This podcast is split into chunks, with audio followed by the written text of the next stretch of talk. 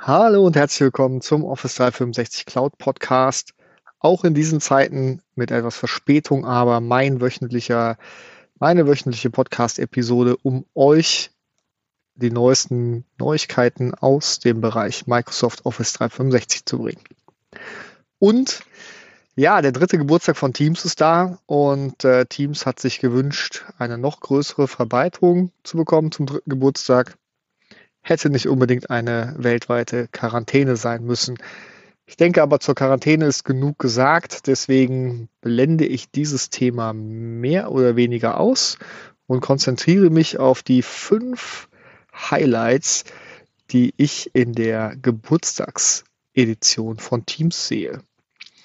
Und zum einen das ist vielleicht nichts, kein direktes Feature, aber wir werden eine noch bessere Audioqualität erleben, auch wenn das gerade zur jetzigen Zeit, wo das Internet sehr belastet ist, äh, vielleicht noch nicht so auffällt. Aber ich finde die Qualität auch in den letzten Wochen schon deutlich verbessert und äh, im Gegensatz zu anderen Services wirklich äh, sehr gut zu nutzen.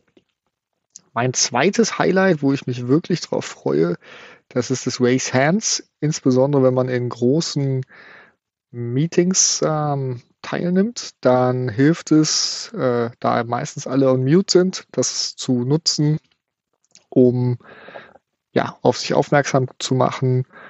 Und ähm, genau. Dann gibt es ein Feature, was ich persönlich einfach super finde, denn ich wollte mir die Bose 700 Kopfhörer kaufen und äh, ja, da warte ich jetzt mit, bis die Teams-Version rauskommt, denn das, denke ich, äh, wird mein nächster Kopfhörer werden und ähm, ja, wenn er Informationen möchte, wie gut sich das äh, anfühlt, der kann sich dann gerne bei mir melden.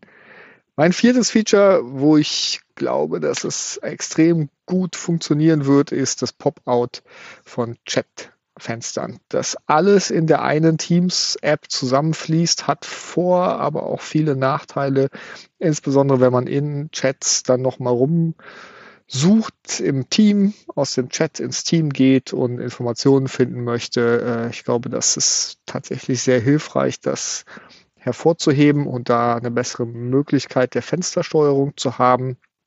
Und last but not least habe ich äh, gelesen, dass Teams jetzt auch ohne Internet äh, funktioniert. Da bin ich sehr gespannt, was das für eine Erfahrung wird, denn viele Features, die ja Teams so interessant machen, funktioniert natürlich im Wesentlichen durch die ständige Verfügbarkeit des Internets und den direkten Austausch. Ich ähm, ja, bin einfach sehr gespannt, freue mich drauf, das kennenzulernen. Äh, klar, also gerade wenn man Nachrichten lesen möchte im Zug, im Auto, Flugzeug, ähm, äh, sich den Tag nochmal äh, angucken möchte, was ist in anderen Teams passiert, kann ich mir das sehr, sehr gut vorstellen.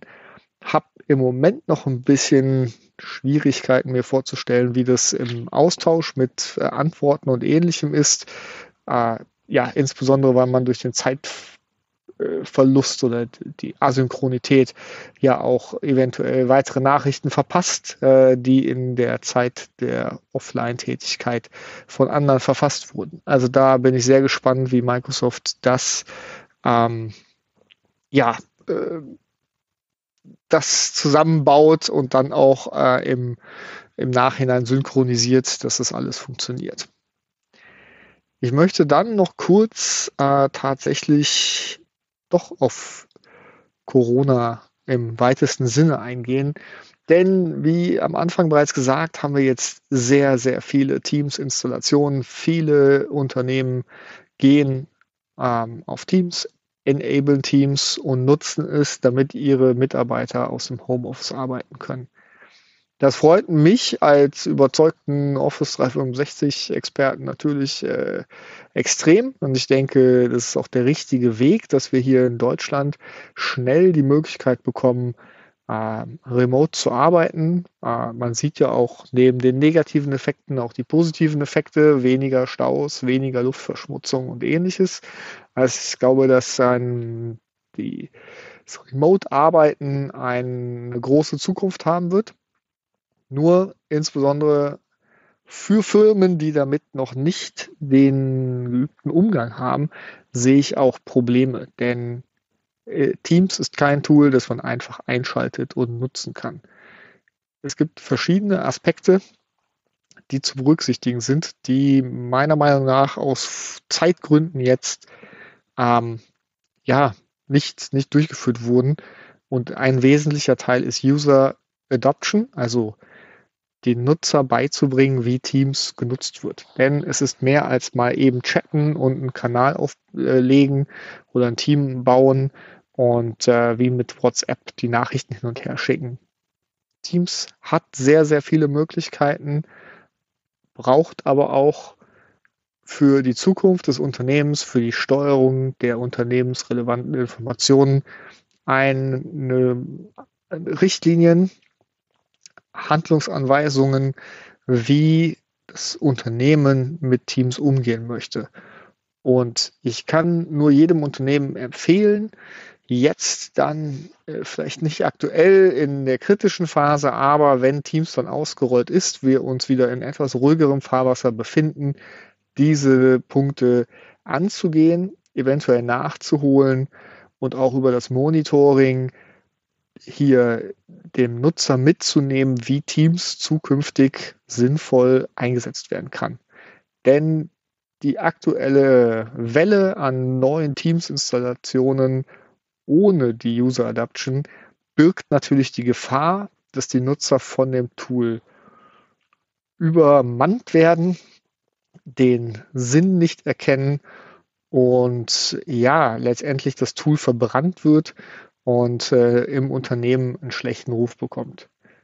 Das wäre schade und wer bei der User Adoption und auch beim Rollout der sowohl bei Schulung der Mitarbeiter als auch Administration, Governance und Security, wer dort Unterstützung braucht, der darf sich gerne bei mir melden unter www.salman-consulting.de.